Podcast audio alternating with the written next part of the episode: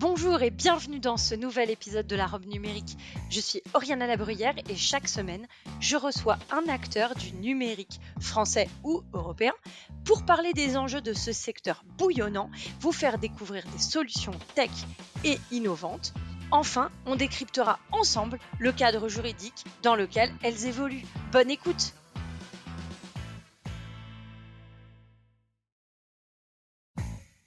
Bonjour à tous et bienvenue dans la robe numérique.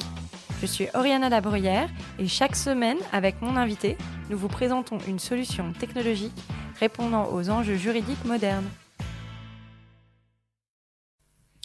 Vous vous demandez comment avoir accès à vos systèmes d'information à distance, comment sécuriser la relation avec vos collaborateurs qui sont en télétravail, comment donner un accès à votre sous-traitant, par exemple votre avocat ou votre comptable lorsque vous lui envoyez des pièces, eh bien, je vous propose de rester avec moi dans cet épisode de la robe numérique où je vais euh, accueillir Mathieu Isaya de The Greenbow. Donc, bonjour Mathieu, merci beaucoup euh, d'être au micro de la robe numérique. Bonjour Ariana. Alors, pour entrer dans le vif du sujet, est-ce que tu peux nous dire ce qu'est un VPN Alors, VPN, c'est un acronyme anglais pour Virtual Private Network, qui veut dire un réseau privé virtuel. Je vais l'expliquer beaucoup plus simplement. Euh, avec l'analogie de la maison. Un VPN, ça permet de monter un tunnel. Le tunnel, c'est le couloir. À l'entrée du couloir, il y a une porte. À l'autre bout du couloir, il y a une porte. C'est l'entreprise. La porte initiale, c'est le terminal de, l'utilisateur. Et pour pouvoir rentrer dans ce tunnel de façon sécurisée, on a accès à la porte avec une serrure, avec une clé, à l'entrée et au bout du couloir. Alors, est-ce que euh, tu peux nous expliquer l'intérêt d'avoir un VPN Alors, L'intérêt d'un VPN, on parle de protection des données, des échanges. Euh, il y a trois, euh, trois critères qu'il faut prendre en compte. C'est d'une part l'authentification, la confidentialité et l'intégrité des données. Le sujet authentification, avant l'ouverture d'un tunnel, ce que j'évoquais juste avant, il faut pouvoir identifier quelle est la personne qui veut euh, accéder à ce tunnel, accéder aux ressources de l'entreprise, soit pour télécharger des données, soit pour partager des données. La notion de confidentialité, il faut s'assurer que les données qui vont transiter dans ce tunnel, elles sont euh, protégées et elles vont être chiffrées en fait à l'entrée du tunnel et elles vont être déchiffrées à l'autre bout. Et euh, l'intégrité, c'est de s'assurer que les données qui sont transmises n'ont pas reçu d'altération pendant leur voyage. Pendant qu'elles sont dans le tunnel. Exactement, pendant son tunnel, et une fois qu'elles sont arrivées au bout du tunnel surtout. Alors, est-ce qu'il euh, y a des bons ou des mauvais euh, VPN Alors, y a, je vais aller sur un autre terrain avec la notion de bon et de mauvais VPN. Peut-être euh, clarifier un sujet, la différence entre un service VPN et ce qu'on appelle un VPN professionnel. Un service VPN, c'est plutôt pour le grand public et généralement pour naviguer sur Internet de façon anonyme pour aller faire du streaming ou en fonction de sa moralité pour aller sur des sites sur lesquels on ne veut pas laisser de traces. J'entrerai pas trop dans ce débat. Un VPN professionnel, c'est une solution plutôt pour les entreprises pour leur permettre d'accéder et d'échanger des données euh, sensibles, des données confidentielles et d'accéder à distance aussi à ces données. D'accord, donc ce sont ces des éléments qu'il faut euh, identifier quand on, cherche à s'équiper en tant que qu'entreprise?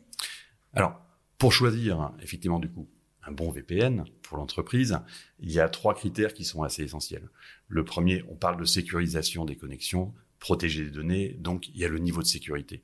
Et le niveau de sécurité, il va être différent en fonction des produits proposés et en fonction des critères de sécurité qui sont définis il y a des critères de sécurité qui sont définis euh, en fonction des données qu'on manipule. Par exemple, euh, certaines organisations, euh, le secteur de la défense, est soumis à des contraintes de diffusion. Tout le monde connaît la notion de confidentiel, défense, secret défense, très secret défense, mais c'est la même chose pour les données qu'on manipule en fait. Et les produits VPN vont avoir le même curseur de sécurité calé sur ces niveaux de confidentialité.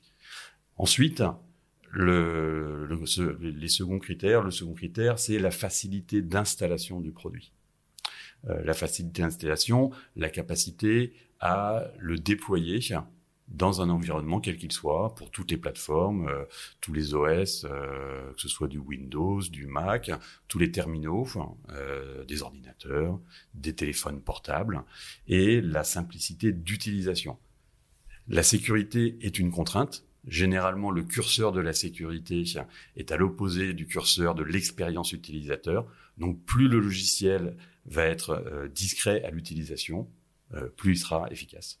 Donc, est-ce qu'on en déduit qu'il peut y avoir des comportements utilisateurs qui peuvent nuire euh, à l'efficacité du VPN Alors, les comportements utilisateurs, ils vont pas avoir d'impact sur l'efficacité du, du, VPN. Euh, le sujet, il est plus en amont, en fait. Hein, et c'est plus un sujet euh, assez général sur lequel j'ai envie d'aller, des comportements cyber-responsables quels que soient les outils qu'on va mettre en place, outils de sécurité, VPN ou autres, le comportement de l'utilisateur, il est essentiel on a généralement habitude de dire que le danger, il est entre la chaise et l'ordinateur, donc l'utilisateur. Et un exemple très simple, hein, euh, moi je voyage beaucoup et régulièrement je vois encore des personnes qui utilisent leur ordinateur portable sans écran de confidentialité. Donc je manipule sur mon ordinateur des données sensibles que j'ai récupérées via mon accès VPN, mais je les expose à toutes les personnes qui sont dans le wagon avec moi.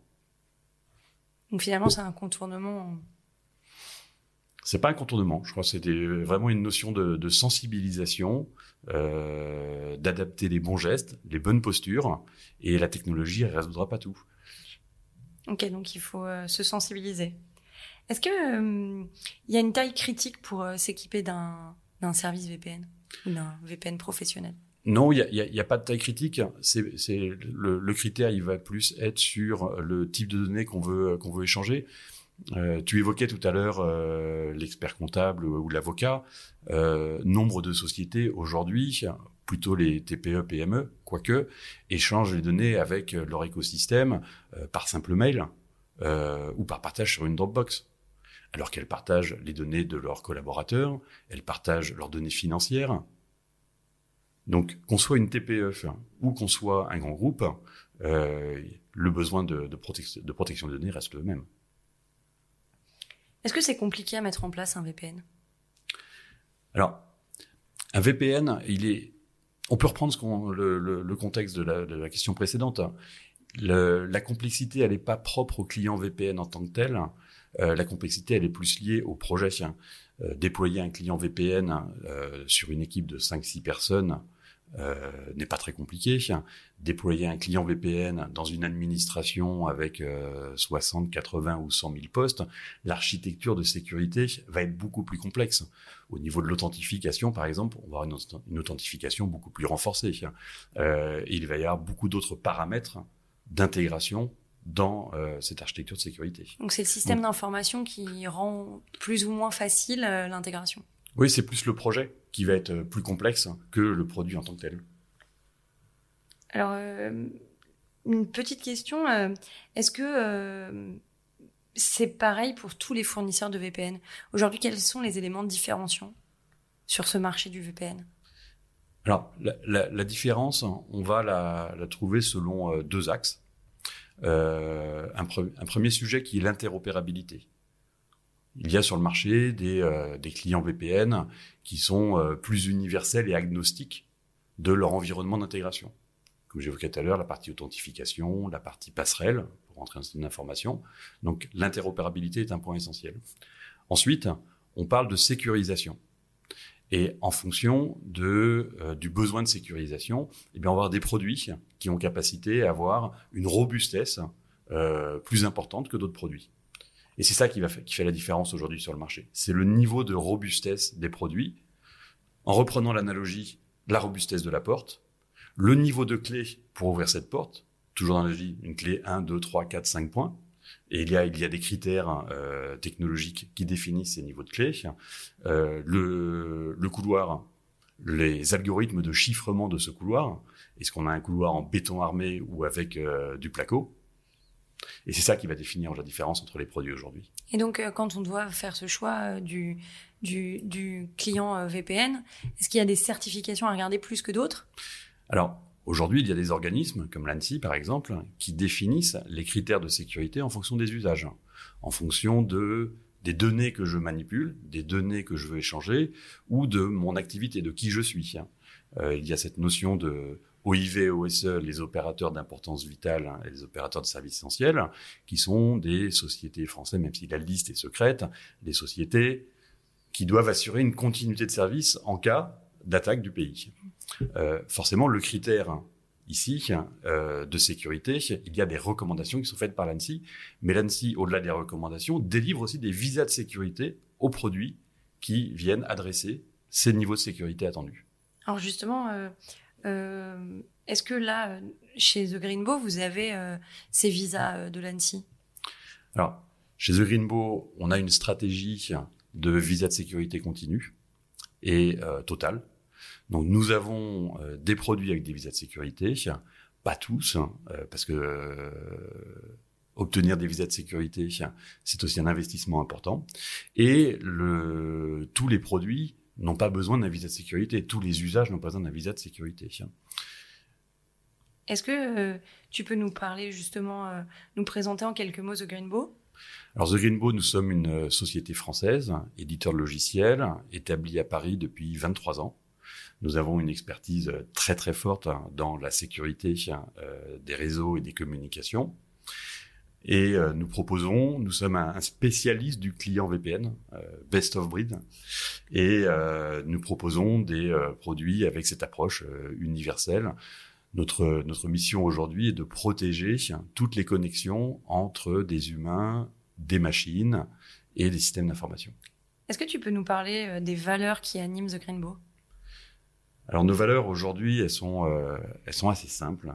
Euh, c'est guidé par la, la société est guidée par la bienveillance, par l'engagement, par le pragmatisme et le partage. Tu peux définir bienveillance parce que c'est un mot assez galvaudé aujourd'hui?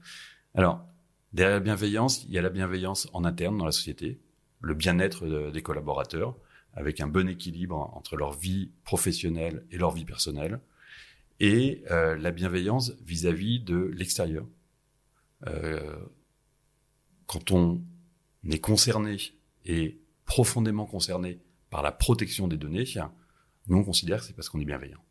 Alors c'est ça qui a conduit l'initiative du VPN français?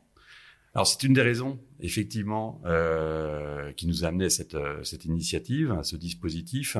Le point de départ, je vais le remettre un petit peu dans le contexte. Euh, L'année dernière, au moment de la au moment de la crise sanitaire, du premier euh, confinement, on a lancé une opération de solidarité en mettant tous nos produits à disposition du marché gratuitement pour toutes les entreprises privées, publiques, euh, PME et grandes organisations. Dans la continuité de cette opération, pendant l'été, on a fait, on a réfléchi à la suite, et notamment à la suite euh, concernant le secteur public, concernant l'État. L'État, c'est nous qui le finançons en tant que particulier, en tant qu'entreprise, et les données que manipule l'État, ce sont les nôtres. Donc, en tant que citoyen, on s'est dit, il faut agir, il faut faire quelque chose, et on a pris le parti de lancer cette opération en se disant, l'État, c'est comme un très grand compte en fait. C'est, selon la police ou les organisateurs, plus ou moins 4,5 millions de postes de travail à protéger. Et euh, bah, si c'est un grand compte qui négocie en face de nous aujourd'hui avec ce tel potentiel, on lui ferait un très beau prix. Et donc, on s'est dit, on va faire ça très simplement. Tous nos produits sont disponibles pour tout organisme public, quelle que soit la volumétrie. Une mairie qui a cinq postes à protéger, un ministère qui en a 80 000, ils payent tous moins d'un euro par mois par poste à protéger, quelle que soit leur durée d'engagement. Alors euh, justement, tu parles du coût, euh, donc ça c'est pour euh, l'accompagnement du secteur public avec euh, l'initiative du VPN français. Euh, aujourd'hui, quels sont les éléments qui permettent de déterminer le coût du VPN Est-ce que c'est euh, la robustesse? Est-ce que c'est le nombre d'utilisateurs? Qu'est-ce qui va déterminer le coût du VPN je vais parler pour pour The Greenbow uniquement. La, la, politique commerciale de nos concurrents, je la connais un petit peu, mais je vais surtout parler de la nôtre. Nous, on a pris le parti que de ne pas appliquer de surcoût à la sécurité. On considère que la sécurité est un sujet trop important. Aujourd'hui, le prix d'une licence d'un produit The Greenbow est la même qu'il y ait un visa de sécurité ou qu'il n'y ait pas de visa de sécurité. Alors pour déterminer si j'ai besoin d'un visa de sécurité, vous m'accompagnez. Enfin, il y a une mission de conseil pour m'aider à déterminer euh, euh, si, si je vais prendre un visa de sécurité ou pas. Alors, ça nécessite pas une mission de conseil. Un, un échange avec euh, un commercial est nettement suffisant pour savoir si j'ai besoin d'un produit avec un visa de sécurité ou pas. Ok, si j'ai besoin d'un tank ou si euh, un petit fourgon, ça va suffire, quoi. Exactement. Ok. Alors, est-ce que tu peux nous parler euh, des ambitions du futur, en tout cas, euh, que vous envisagez chez The Greenbow Alors, nous allons continuer bien évidemment à fournir au marché des produits robustes, des produits de confiance pour protéger toutes les connexions. Il y a un point d'attention particulier euh, qui est une évolution sur le marché, ce sont les objets connectés.